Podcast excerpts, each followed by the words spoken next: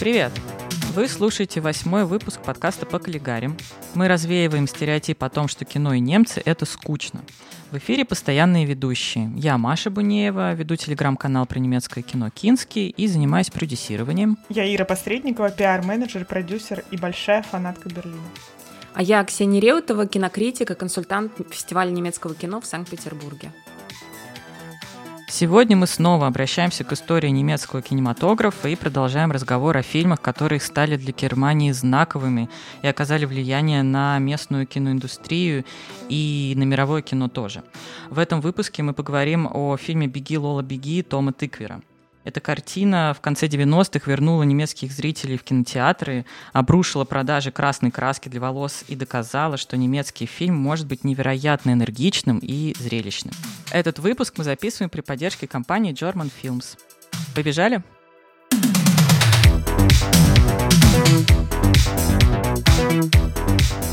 Фильм вышел в 1998 году, и начать, наверное, надо с сюжета. Сюжет там очень простой. Есть пара Лола и Мани. Лолу играет Франко Патенте, Мани играет Морец Пляйптрой. Мани преступник, какой-то мелкий преступник, который должен своему боссу 100 тысяч дойчмарок. Он везет эти деньги, но забывает их в вагоне метро, и там их обнаруживает бездомный. После этого Мани звонит Лоле и говорит, что у нее есть ровно 20 минут, чтобы найти ту же самую сумму, иначе его убьют. И Лола несется ему на помощь. И весь фильм она бежит. И как в компьютерной игре у нее оказывается три жизни, можно, наверное, так сформулировать. Первая попытка достать деньги заканчивается тем, что умирает Лола, во второй попытке умирает Манни, и третья завершается относительным хэппи-эндом. Мне кажется, пересказ фильма заложен в названии фильма, который по-немецки звучит как «Лола бежит» просто. «Лола Рент». Да, «Беги, Лола, беги» — это российская адаптация, да, в оригинале. Вот это часто так случается почему-то. Это, кстати, пример удачной адаптации, как мне кажется. «Беги, Лола, беги» звучит очень-очень здорово по-русски. Фильм снял режиссер Том Тыквер, и на первый взгляд, вот сейчас, когда обращаешься к этой картине, кажется, что это такое типичное произведение 90-х годов. И биография Тома Тыквера, она тоже довольно типична для знаковых режиссеров 90-х годов. Он самоучка. Недаром он потом подружился с Квентином Тарантино, и, как мы вспоминали в подкасте про немецких актеров в Голливуде, Том Тыквер переводил диалоги для бесславных ублюдков. Он также подружился с сестрами Вачовски, которые делали «Матрицу», и вместе они делали «Облачный атлас». В общем, это все не не зря. Он самоучка, его в свое время не взяли ни в одну киношколу. И он учился кино точно так же, как учился ему Тарантино. Он смотрел очень много фильмов. Он работал сначала киномехаником, а потом программным директором одного из берлинских кинотеатров. Мувимента, самого лучшего кинотеатра Берлина, на мой скромный вкус. Да, и мне очень понравилась тема, что он тогда а, будучи программным директором Мувимента, он был конкурентом а, программного директора другого кинотеатра «Спутник», правильно? А, потом они подружились, создали первую свою компанию, которая называлась что-то типа «Либесфильм», но это было неудачное название, потому что все думали, что они снимают порно. Немецкое, естественно. Вот. Э, и с этим же э, продюсером потом они стали снимать невероятно успешные фильмы. Имя этого продюсера скажете вы, потому что я снова его забыла. Стефан А, который? Да, да, да, да, да. Но началось это как противостояние, я так понимаю, двух киноманов, которые делали программы в конкурирующих кинотеатрах. Крутая история. В общем, 90-е, 90 это время киноманов, конечно. Когда у них была возможность реально без образования показывать замечательные фильмы и на этом учиться. Но мне кажется, Лола Беги э, чем-то напоминает Pulp Fiction, э, как это, господи? Криминальное чтиво. Криминальное чтиво в какой-то степени, да. По крайней мере, в первые 20 минут. Да, и Лола тоже содержит большое количество отсылок. Вот все эти, опять же, постмодернистские фильмы 90-х, там было очень много разных отсылок к массовой культуре, к каким-то важным произведениям мировой литературы или кино. И если говорить о Лоле, то считается, что ее сюжет был вдохновлен фильм, фильмом Кшиштофа Кислевского «Случай». Там тоже три версии судьбы главного героя, решались как-то по-разному, в зависимости от того, опоздает он на поезд или успеет, станет деятелем Компартии или вступит в движение «Солидарность», но там не было вот этой постмодернистской иронии, там все абсолютно серьезно. Ну и Можно вспомнить другие цитаты, например, образ спирали, который в анимационных ставках, когда Лола только начинает бежать, там ее мама смотрит телевизор, и там показывает, как Лола, это такой мультик, как она сбегает по лестнице, эта лестница закручивается спиралью, и в, уже в финале, в сцене казино, там есть портрет женщины, это все отсылки к головокружению Хичкока. А еще там есть несколько сцен, где она очень громко кричит, и она способна криком разбивать стекло, и это чисто Оскар Мацерат, герой жестяного барабана угу. Гюнтера Грасса, и экранизировал эту книжку Фолькер Шлендерф. Вот там тоже этот маленький мальчик, навсегда оставшийся маленьким, он тоже, когда кричал, тоже разбивал стекло, хотя Тыквер, кстати, эту отсылку отрицает. Он говорит, даже если вот есть сходство, то я этого не планировал. Но это тоже, опять же, часто случается в кино, когда какие-то отсылки всплывают непреднамеренно для режиссера. Ну, кстати, можно его понять, почему он отрицает именно эту ассоциацию, потому что он в какой-то степени полемизирует своим фильмом «Лола, беги» со старой школы, с режиссерами а-ля Вендерс, Херцог и э, Шлендорф, э, потому что кино на тот момент, сейчас, я думаю, Ксюша, ты про это расскажешь, уже было в какой-то в каком-то я не знаю. Кино, в спящем со... кино немецкое, да, кино немецкое было угу. в анабиозе. Важно понимать, что угу. это был за период, что вообще произошло, когда воссоединилась Германия. До этого, до начала 90-х, у нас была Берлинская стена, которая делила Германию на запад и восток. И к началу, к концу 80-х, к началу 90-х кинематографы обеих стран оказались в жутком кризисе. В Западной Германии это было связано с тем, что ушла целая эпоха, умер Райнер Вернер Фасбиндер, который был лидером нового немецкого кино 70-х. Режиссеры замечательные остались, но многие из них работали за границей, как, например, Вендерс или Херцог. Не было, были режиссеры, но не было единства. А у восточного, кино Восточной Германии была другая проблема, оно задыхалось от цензурных ограничений, потому что там, ну, понятно, режиссеры не могли поднимать те темы, которые им хотелось поднимать, там была массовая иммиграция на Запад, все, у кого появлялась хоть какая-то возможность уехать на Запад и там остаться, они уезжали, поэтому там был еще и дефицит кадров. И немецкие зрители разлюбили немецкий кинематограф. И когда Германия воссоединилась, ушло довольно большое количество лет, вот как раз примерно до середины 90-х, это продолжалось там до конца 90-х, когда им нужно было сделать то же самое, что нужно сделать Мани и Лоле, на самом деле, в фильме Тыквера. Им нужно было как-то синхронизироваться, как-то понять, что делать дальше, какие темы им дальше продвигать.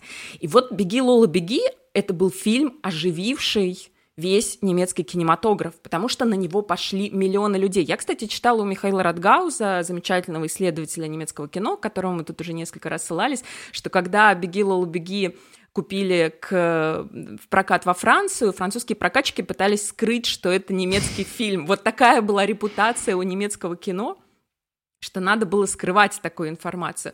Но Лола имела просто какой-то безумный успех.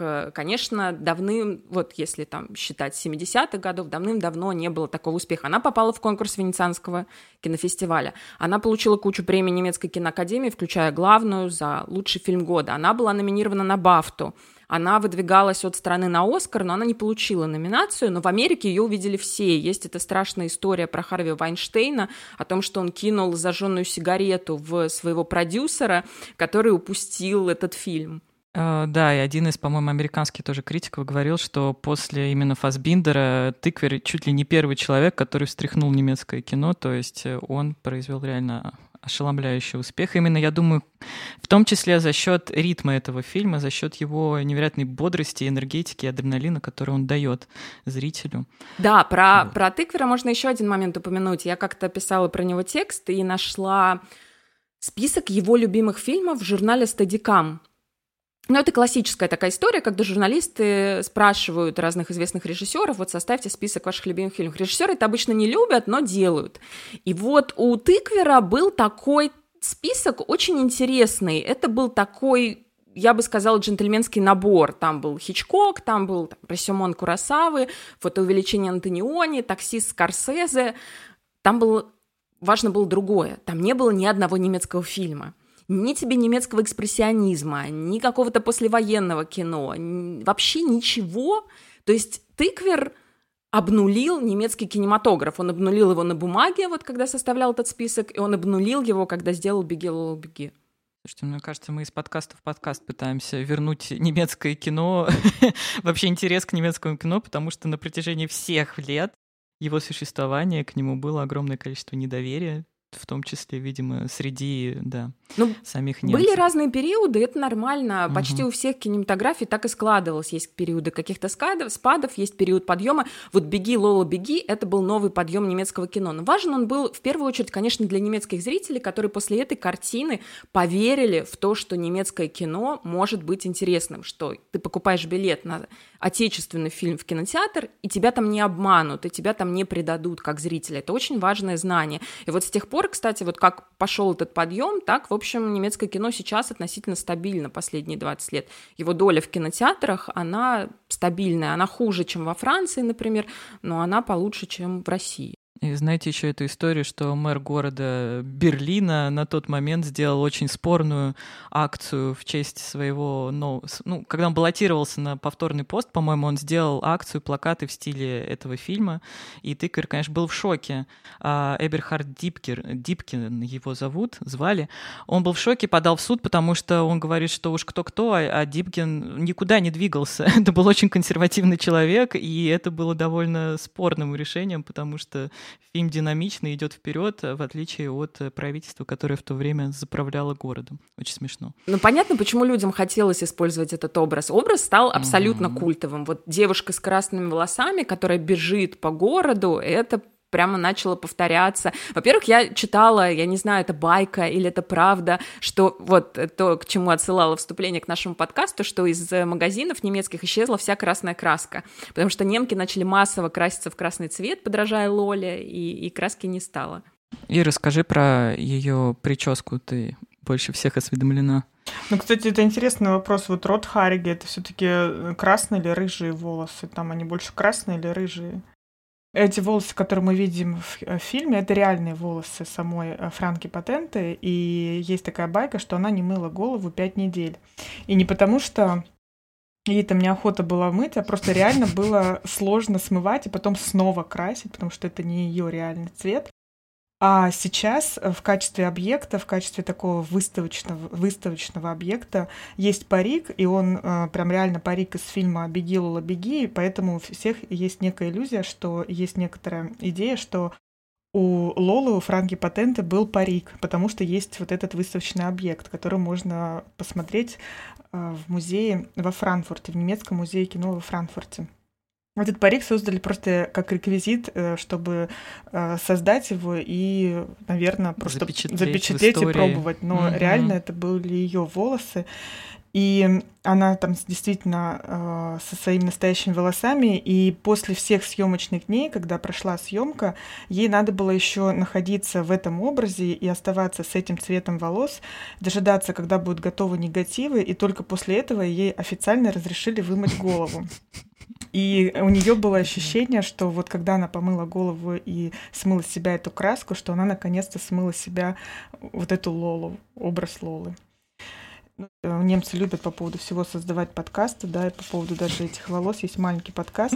Там даже рассуждают на тему, какую роль сыграли вообще эти рыжие, все-таки, наверное, красные волосы. Если обратить внимание, то вообще там есть использование двух цветов, красный и желтый. Желтый это все время связан с мани, он находится в желтой будке, вот, и, это два цвета, которые сигнализируют, есть цвет опасности, что это грозит опасности мани и самой Лоли, она бежит, и ей все время что-то угрожает она все время находится в состоянии стресса, опасности. Но мне кажется, вот ты правильно, да, начала, что это все-таки разная опасность. То есть у Мани это желтый, тревожный, неприятный цвет. У Лолы красный совсем другой. Это цвет, я не знаю, темперамента, энергии.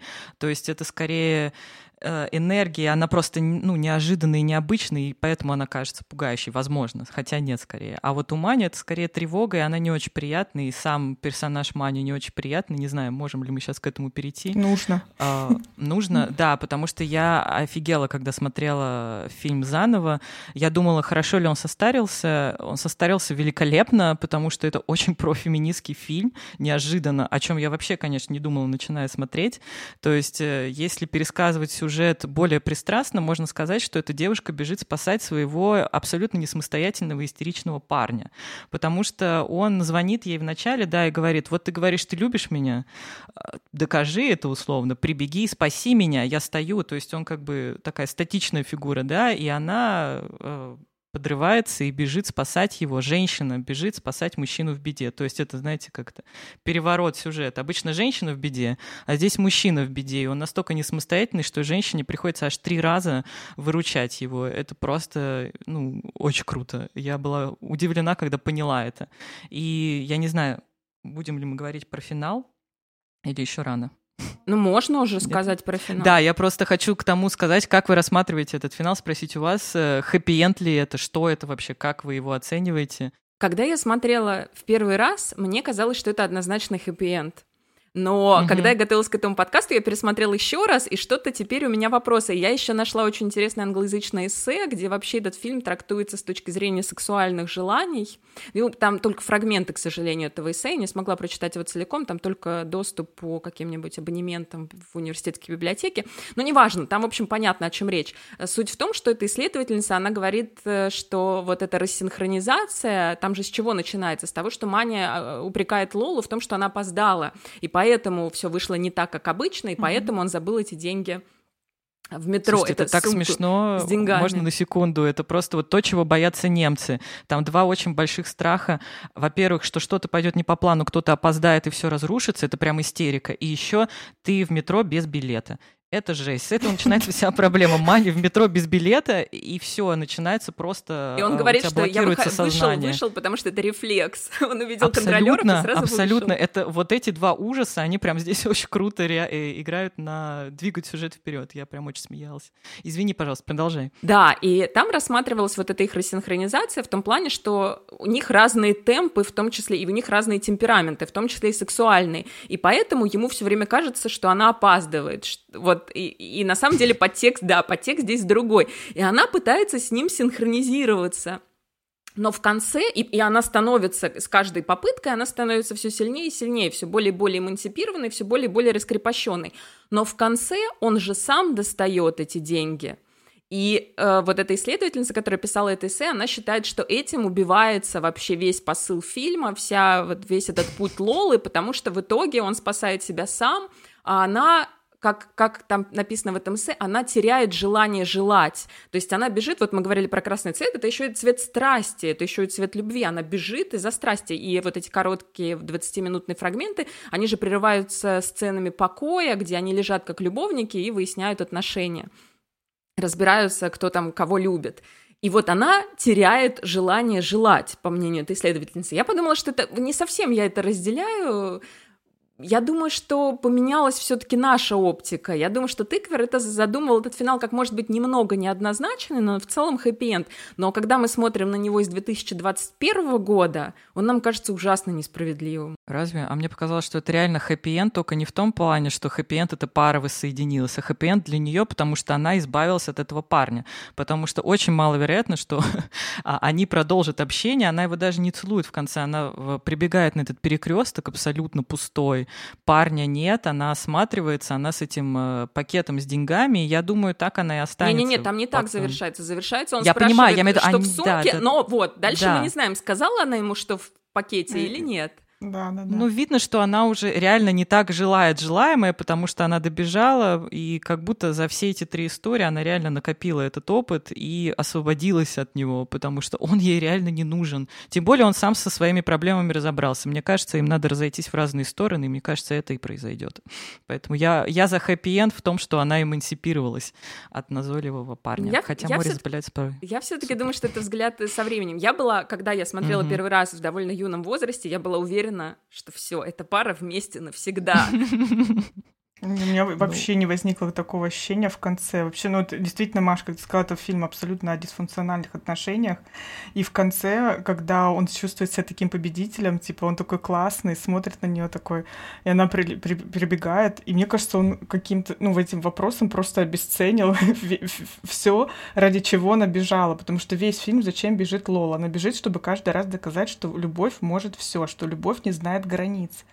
А вы знаете, что у этого фильма есть такая пред как это, есть короткий метр, короче, у Тыквера, по-моему, даже первый его короткий метр, который называется «Because» 90-го года, и там реально то же самое, там пара, выяснять отношения трижды, короткий метр на 30 минут, по-моему, просто замечательный фильм, суперская игра актеров, если найдете его в сети, обязательно посмотрите, это прям вот э, навеяно, очевидно, дальше он развивал эту тему в Лоле. Но тогда у него еще не было Франки патента. Я так поняла, что роман у них начался после съемок или в процессе, может быть, съемок «Беги, Лола, беги». Это такая немного история Пигмалиона и Галатеи, потому что он, конечно, это вот режиссер сделал свою главную актрису звездой. Меня поразило, когда я готовилась к подкасту и начала читать ее интервью, что она не готовилась никак. Вот сейчас, когда у нас ну, голливудские особенно звезды, когда это вот фильм, в котором им надо иметь хорошую физическую форму, там же тренировки, ты нанимаешь личного тренера, там по несколько часов в день занимаешься. Тут она сказала, мало того, что она не тренировалась, она на тот момент выкуривала по две пачки сигарет в день.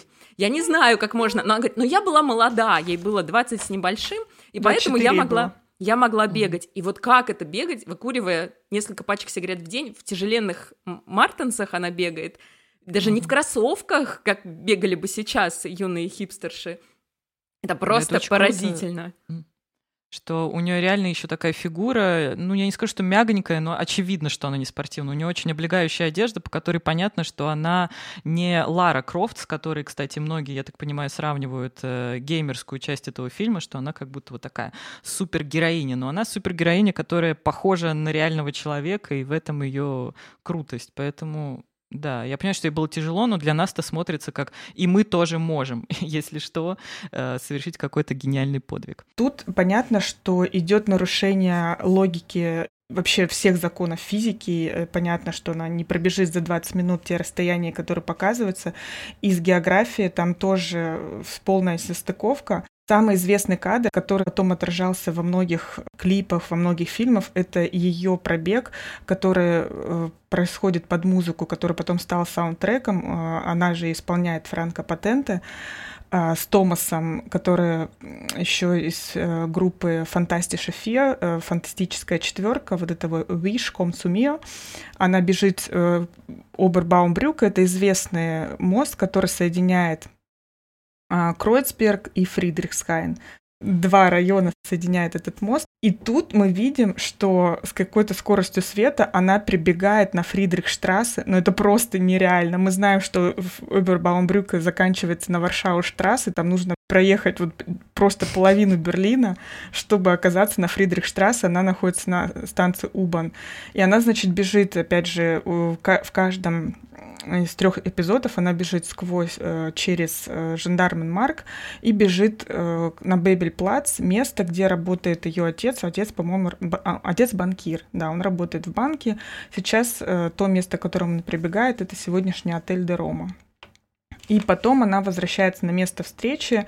Место встречи, то, где стоит наш прекрасный Мани, и все время он стоит, и весь такой пассивный, нервотрепку так создает, она возвращается на место встречи, это вообще в Шарлоттенбурге. То есть вы представляете, она из Миты, да, это опять же половина Берлина, она тут возвращается на перекресток да, двух улиц, Таурогена штрассе, Оснабрюкер штрассе в Шарлоттенбурге. И там стоит наш прекрасный Мани. Это вот... Тут я могу дополнить. Для меня очень важно, что она бегает по мосту Обербаумбрюке. Я думаю, что Тыквер это закладывал. Обербаумбрюке — это мост, который еще и соединял Восточный и Западный Берлин. Там mm-hmm. находился КПП. И ты этот КПП во времена существования Берлинской стены не мог просто так пересечь. И когда она пробегает по Обербаумбрюке, там, где когда-то все было закрыто, это, конечно, показатель свободы, все, теперь ничего тебя не сдерживает. И для меня это не просто Лола бежит в этом фильме, это, конечно, бежит сама Германия, освободившаяся от Берлинской стены, впавшая в эйфорию по поводу воссоединения. Германия как новый локомотив Европы. Вот для меня это значение абсолютно такое. И еще один интересный момент, когда я узнала только вот сейчас, когда пересматривала, Потому что, опять же, вот не отдавал себе отчет, не было у меня еще каких-то знаний, которые есть сейчас, когда я первый раз смотрела. Помните, фильм начинается с пролога, в котором нам показывают будущих второстепенных героев, и идут размышления о том, кто такие люди, откуда мы все пришли, куда идем. И там мы еще не знаем, кстати, что это будут наши будущие второстепенные герои. Там охранник банка произносит фразу «Мяч круглый, игра длится 90 минут, это факты, все остальное теория». Помните эту фразу? Да, да, да, конечно. Это, да, да. эта фраза, э, и опять же, если вот в России ты смотришь фильм, ты не понимаешь, ну, при чем здесь футбол? Ну, понятно, что Том Тыквер футбольный фанат, ты это подразумеваешь, и это правда, но в Германии эту фразу узнают моментально. Она принадлежит Зепу Хербергеру, футбольному тренеру, который в 1954 году выиграл со сборной Германии чемпионат мира. А это важнейшее событие послевоенной немецкой истории. Оно известно как «Чудо Берна», потому что финал был в Швейцарии, фаворитом в финальном матче была Венгрия, выиграла Западная Германия. И, конечно же, немцы уже сняли об этом фильм. Он называется «Чудо Берна». Безумно, кстати, любимый в Германии фильм. Один из... Когда я была в Германии, вот когда стажировалась или приезжала в гости, часто прошу просто случайных людей назвать мне свои любимые немецкие фильмы. Очень часто это именно «Чудо Берна». Это событие, эта победа в чемпионате мира, она стала такой новой точкой отсчета для Западной Германии. Это было объединяющее событие, и во многом оно помогло преодолеть послевоенный кризис. Люди после окончания Второй мировой были в ужасном состоянии. Страна была разбита, внутренне, внешне, и было непонятно вообще, как жить, зная, что твоя страна, как, какие чудовищные злодеяния она совершала. И вот эта победа, она вернула людям, по крайней мере, в Западной Германии, ощущение сплоченности, такого единства. И когда здесь мы слышим вот эту цитату, которую абсолютно все знают, конечно, это тоже новая точка отсчета, но уже для воссоединенной Германии. Еще очень, кстати, мило, что в прологе звучит голос. Э, ну, сразу, если смотришь на иностранном языке, ты понимаешь, что это особенный голос. Но, конечно, у нас нет этих знаний, которые есть у немцев. Для немцев это голос их детства, потому что это а, Ханс Пэтч, по-моему, если я правильно да, произношу да, имя. Он э, начитывал огромное количество сказок, и ты сразу понимаешь, если ты знаешь, что сейчас будет какая-то некая сказочная история, и я думаю, трехактность этого фильма как раз-таки тоже отчасти к этому отсылает переживают, что вот сейчас будет нечто нереальное. А насчет футбола и чуда Берна, я подумала, когда, Ир, ты пересказывала маршруты, я подумала, что это реально еще одна то ли полемика, то ли преемственность э, неба над Берлином, потому что предыдущий важный фильм был у Вендерса про Берлин, и он совершенно другой, и стена там играет какое-то там другое значение. То есть, если просматривать историю немецкого кино через фильмы про Берлин, тоже очень многое можно понять о том, как меняется вообще отношение к городу и главному, к столице. Ну да, «Небо над Берлином» — это очень меланхоличный фильм во всех mm-hmm, отношениях, mm-hmm. и визуально, и по сюжету, да, а здесь супер энергия, она прямо бьет через край. Но здесь еще важно, что да, э, время другое. Это конец века. В 99-м году фильм вышел в Америке, я так понимаю, и вообще, в принципе, нарастало вот это вот и клиповое какое-то сознание, и, я не знаю, трендспотинг, очевидно, здесь вспоминается, когда ты смотришь этот фильм. То есть все приходит в какое-то адское движение, и поэтому фильм абсолютно идет в ногу со временем. И, кстати, этому еще помогает очень сильно саундтрек фильма, который, Ир, ты тоже упомянула. Тыквер же сам много пишет музыки, и сюда он тоже в соавторстве писал музыку, и тоже опирался на группу Underworld, которая писала знаменитый саундтрек э, Born Sleepy, по-моему, называется, для трейнспотинга. И там прям слышно вот эти техномотивы. Не побоюсь этого слова, наконец-то можно сказать, что в фильме играет техно, потому что когда говорят это про дети станции ЗОО, у меня вытекает э, кровь из ушей. Здесь настоящее техно, наконец-то. вот. И оно очень крутое, потому что тоже опять же, задает динамику, э, и вообще ты начинаешь сам подпрыгивать, когда смотришь, и в то же время техно очень подходит, потому что тогда был и расцвет техно, и в Германии, естественно, тоже. И сама структура техно — это же постоянно повторяющаяся uh-huh. бочка, это лупы, это постоянное зацикливание одной и той же музыки, и, собственно, такое же зацикливание происходит и в сюжете с Лолой. Поэтому все сложилось просто идеально. Если вы ищете техно, вот забытые треки в авторстве Тыквера — это прямо best. Да-да-да, даже читала, что Том, для Тома Тыквера это было важно, что техно, потому что он отражает вот этот ритм, который mm-hmm. есть во всем фильме. А я еще дополню по поводу трейнспотинга. Да, это не случайно, тоже я перечитывала разные интервью Тыквера, и он рассказывал, что один из первых показов Лола Германии был на каком-то кинофестивале, и там они встали рядом. Сначала Trainspotting, он же «На игле», а потом Лола, и Тыквер так, ну, чуть-чуть приуныл, это он еще не знал, что это будет за фильм. Никто тогда не подозревал, что это будет шедевр. И публика посмотрела «Трейнспотинг», и, конечно, была в восторге, а потом началась Лола, и вдруг он слышит, как люди реагируют практически каждую минуту, они что-то выкрикивают, вот реально как на футбольном матче, они кричат, они переживают, тут он понял, что это успех. Раз уж выдержал конкуренцию с «Трейнспотингом», значит, это отличный фильм получился. Ну вот карьера тоже, как Франко Патенте, сейчас мы ее очень мало где видим, хотя она есть, она снимается в американских, в том числе сериалах, и живет в основном в Америке, ну и снимается в немецком кино. Мы вспоминали вот фильм «25 километров в час», комедию с Ларсом Айдингером и с ней в одном из предыдущих подкастов. А вот Морец Бляйб Трой стал звездой. Настоящей. Он стал международной немецкой. звездой, кстати. Да, он стал немецкой звездой, хотя я думаю, после этого фильма у всех были адские. Ну, согласна. Верная поправка. Все, я думаю, пророчили ребятам э, бешеный успех в мире, но из всех троих э, только Тыквер стал мировой звездой. А они, да, все заняли свою нишу. Ну, кстати, насчет ритма еще, наверное, я хотела бы дополнить, что несмотря на то, что фильм гипердинамичный, но к третьей истории ритм фильма, как ни странно, замедляется. Хотя обычно, когда фильм идет, идет, идет, он начинает нарастать. Но если смотреть вот эти вот внимательно, э, кстати, о чем мы еще не сказали, в фильме есть вот эти вставки мультипликационные, они же реально показывают, с чего начинается а, баг в каждой из систем. В каждой из сюжетов начинается замедление ровно с этого момента, когда она принимает первое важное решение в своем пути. Это перепрыгнуть собаку, упасть от подножки, еще что-то. И каждый раз это ее решение ее немного замедляет. И если смотреть там, знаете, есть подборки в Ютубе, вот эта вот синхронизация трех кадров из трех историй, то каждый раз она все меньше и меньше, она запаздывает на долю секунды, и это меняет абсолютно ну, ход ее движения. И мне очень нравится в конце как раз-таки в третьей истории, которая, я думаю, ключевая, потому что ей заканчивается фильм, как раз вот то, что вы говорили о том, что немцы стали понимать, что это про них, и кричали, и радовались. Она же бежит и говорит, что она там говорит, вы не помните? Типа, я сейчас буду просто бежать, я просто бегу. То есть это вот, типа, ты хочешь отдать себя вот этой судьбе, чтобы она, ну, ты просто отдаешься этому течению времени, моменту, и я думаю, это очень коррелировало с молодыми людьми тому времени. Я просто сейчас бегу и отдаюсь судьбе. Что будет, то будет. Германия объединилась условно, мир начинает ускоряться, я просто поддаюсь тому, что сейчас произойдет. И в этот же момент она останавливается, в этот же момент она видит казино, она отдается судьбе максимально. То есть казино — это удача в чистом виде или неудача. Вот, то есть она именно в этой истории она наконец-то принимает этот бег, она отдает себя ему, и судьба ее вознаграждает.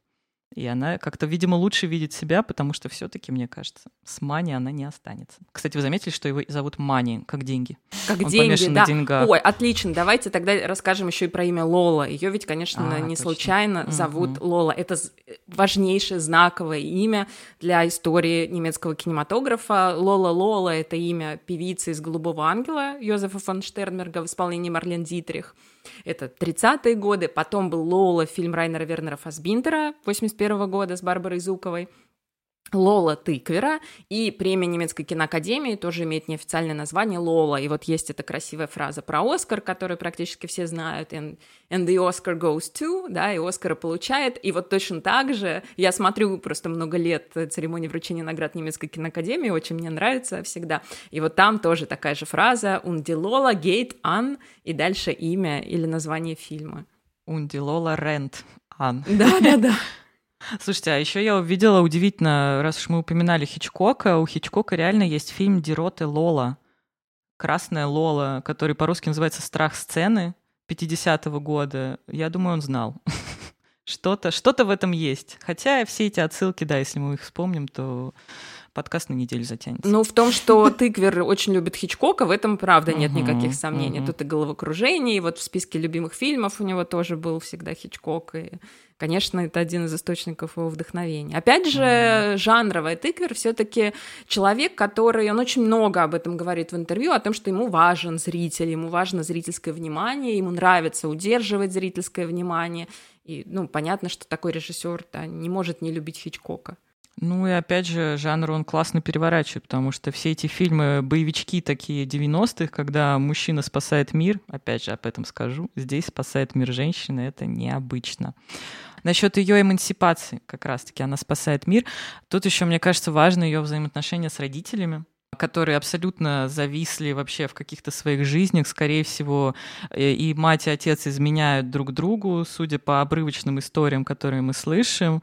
И она в какой-то момент, э, как, видимо, сам Тыквер со своим фильмом, который был манифестом для нового поколения, он от этих, она от этих родителей, а, ну, как бы эмансипируется. То есть первая ее мысль в начале фильма «я иду к папе, он мне поможет, мне поможет что-то старое и проверенное». Никакой папа ей не помогает. Ей помогает вот эта вот именно покорность судьбе, то есть она отпускает себя максимально.